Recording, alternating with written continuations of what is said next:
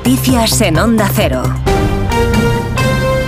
Buenos días. Ampliamos hasta ahora datos sobre el suceso que nos lleva hasta Cádiz, donde una narcolancha embestía y mataba a tres guardias civiles en el puerto de Barbate, donde tenían lugar los hechos. Hay ya tres personas detenidas. Informa desde Onda Cero Algeciras, Alberto Espinosa. La Guardia Civil mantiene abierta una investigación para esclarecer los luctuosos hechos acaecidos anoche en el puerto de Barbate cuando una narcolancha arrolló a la patrullera de la Guardia Civil dejando tres víctimas mortales. Hay tres personas detenidas, un número que puede ir creciendo en las próximas horas. La Asociación Unificada de Guardias Civiles ha pedido la dimisión inmediata del ministro del Interior, Fernando Grande Marlasca, que a las 12 de la mañana va a estar junto al consejero de la presidencia de la Junta de Andalucía, Antonio Sanz, en el minuto de silencio convocado en el municipio barbateño, también en Algeciras, donde uno de los fallecidos prestaba servicio. El alcalde José Ignacio Landaluce ha convocado otra concentración a las puertas del consistorio.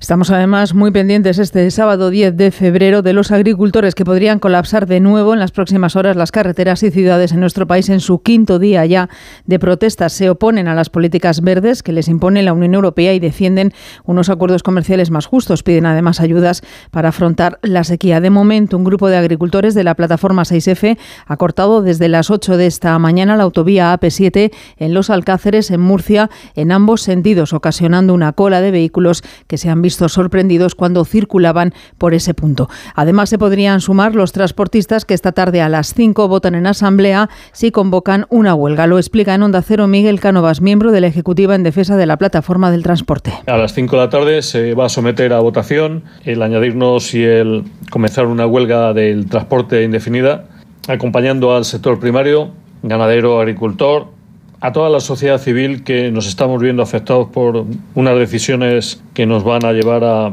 un callejón sin salida. Mm, solamente pretendemos vivir de nuestro trabajo, no necesitamos subvenciones, no necesitamos ayudas, pero si nos cerráis las puertas, si nos ponéis entre la espada y la pared a freírnos impuestos, a hacernos la vida imposible para que abandonemos nuestras tierras, nuestros camiones y todo aquello que nos da de vivir, vamos a tener un problema. Y en Cádiz, la noche más larga del concurso de coplas gaditano del Carnaval terminaba al filo de las 7 de esta madrugada con el resultado que nos cuenta desde Onda Cero Cádiz Jaime Álvarez. Un poco más tarde de las 7 y 20 hemos conocido el esperado fallo del concurso de agrupaciones del Carnaval de Cádiz.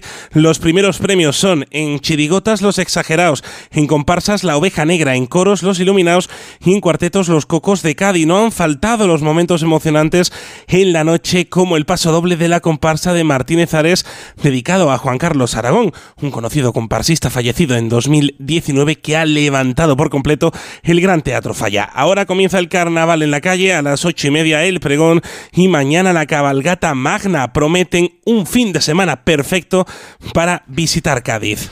Esta noche además es noche de cine. Valladolid se viste de gala para la 38 edición de los premios Goya, la Sociedad de la Nieve de Juan Antonio Bayona y 20.000 especies de abejas de Estíbal y Zurresola son las principales aspirantes con más nominaciones. En cuanto al tiempo, seguimos bajo los efectos de la borrasca Carlota que mantiene bajo aviso naranja o amarillo a casi toda España con fuertes rachas de viento y fenómenos costeros adversos. Mamen Rodríguez Astre. Carlota nos deja un sábado invernal con lluvia, viento y nieve, mala mar con olas por encima de los 7 metros y temperaturas en acusado descenso. Hace frío, menos del que parece por el viento, pero hace frío. La precipitación más abundante la vamos a encontrar en el norte del sistema central ibérico y en la sierra del sudoeste. En el oeste se van a abrir grandes claros y las montañas se van a cubrir de blanco en el norte y en el centro. Atención a las heladas en ambas mesetas. Las máximas bajitas 7 en Ávila, 8 en Lugo, 9 en Cuenca, en Ciudad Real o 10 de máxima aquí en el centro, en Madrid.